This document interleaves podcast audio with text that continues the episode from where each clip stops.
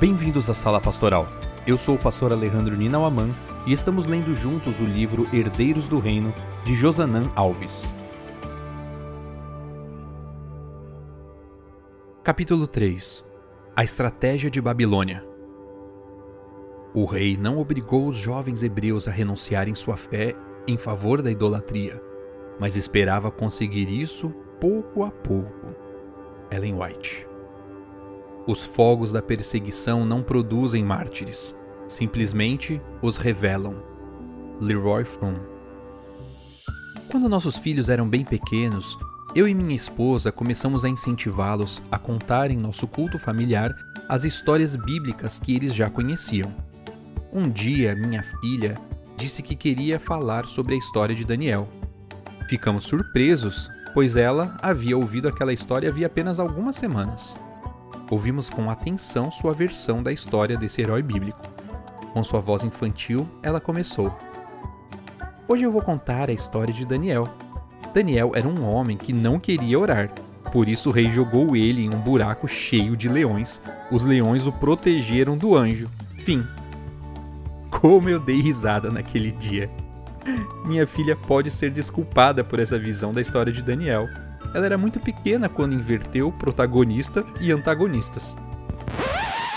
No entanto, muitos cristãos adultos têm criado, ao longo das eras, interpretações distorcidas do livro de Daniel. Infelizmente, muitas vezes o que está por trás disso é a intenção satânica de tornar o livro apenas um apetrecho literário da antiguidade ou uma excentricidade de lunáticos propensos a teorias da conspiração.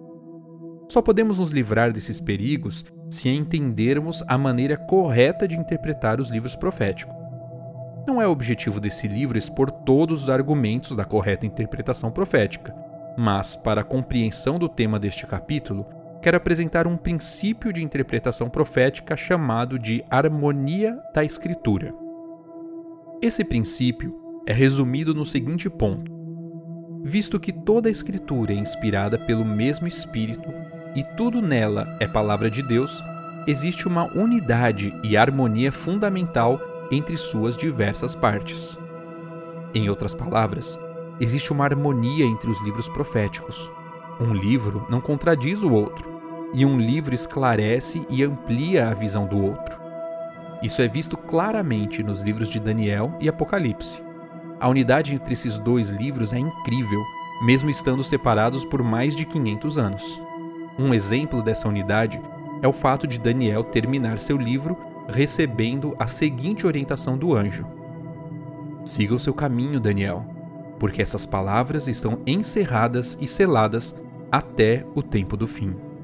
Daniel 12, verso 9. Daniel termina o livro sem compreender algumas das profecias que havia recebido. Ele até pede que o anjo ajude a entender as coisas que aquelas profecias revelavam mas é orientado a encerrar o livro e descansar, pois a compreensão só seria dada no tempo do fim. Já o livro do Apocalipse começa com as seguintes palavras: Revelação de Jesus Cristo, a qual Deus lhe deu para mostrar aos seus servos as coisas que em breve devem acontecer. Apocalipse 1, verso 1. Você percebe? O livro de Daniel termina onde começa o livro do Apocalipse. O que Daniel não entendeu foi revelado por Jesus Cristo no livro escrito por João. Outra ligação muito importante entre os dois livros são as palavras que o apóstolo João usou e que só podem ser plenamente compreendidas se forem estudadas à luz dos acontecimentos descritos no livro de Daniel. Uma dessas palavras é Babilônia. João menciona essa palavra seis vezes no Apocalipse. Sempre que ela é mencionada, uma forte ideia de catástrofe, perseguição ou apostasia está presente. Porém, é interessante notar que no tempo de João não existia mais a cidade de Babilônia. Na verdade, há uma profecia bíblica no livro de Isaías que diz que nunca mais ela existiria. Babilônia, a joia dos reinos, glória e orgulho dos caldeus, será como Sodoma e Gomorra quando Deus as destruiu. Nunca mais será habitada Ninguém morará nela de geração em geração. Isaías 13, versos 19 e 20. Essa profecia começou a se cumprir quando a cidade foi conquistada em 538 a 539 a.C. pelo Império Medo-Persa. Então, se não existia a Babilônia no tempo de João, e não existirá no tempo do fim, por que João escreveu os seguintes textos? E Deus se lembrou da grande Babilônia, para dar-lhe o cálice do vinho do furor da sua ira. Apocalipse 16, verso 19. Ai, ai de você, grande cidade Babilônia, cidade poderosa, pois em uma só hora chegou o seu juízo. Apocalipse 18, verso 10. Lembra da harmonia entre os livros de Daniel e Apocalipse? Isso explica a questão. Quando João menciona a Babilônia no Apocalipse, ele está falando de um poder que no tempo do fim vai maltratar o povo de Deus, vai intentar contra a verdade e a verdadeira adoração. Para deixar bem claro aos leitores como seria esse poder, ele usa o exemplo de Babilônia. É como se ele estivesse dizendo: se você quiser entender como será o poder do mal nos últimos dias, olhe para a maneira como Babilônia agiu no tempo de Daniel. Se você compreender Babilônia histórica no livro de Daniel, compreenderá a Babilônia profética no livro do Apocalipse. Para compreendermos Babilônia histórica, precisamos relembrar alguns fatos acerca desse império. Nabucodonosor foi seu principal monarca. Embora fosse um homem impiedoso, ele possuía inteligência e discernimento suficientes para não adotar uma política de opressão total ao governar os povos conquistados. Ao conquistar outros territórios, alguns impérios costumavam dizimar a maioria dos habitantes, Obrigavam sobreviventes a servir como escravos e adorar os deuses do país vitorioso. Essa não era a abordagem, pelo menos inicial, de Babilônia. Para começar, se não houvesse resistência, eles não destruíam as cidades conquistadas. Esse foi um dos motivos pelos quais o profeta Jeremias pediu várias vezes para que Jerusalém não resistisse à Babilônia e nem tentasse pedir ajuda militar ao Egito. Babilônia tinha uma abordagem cultural.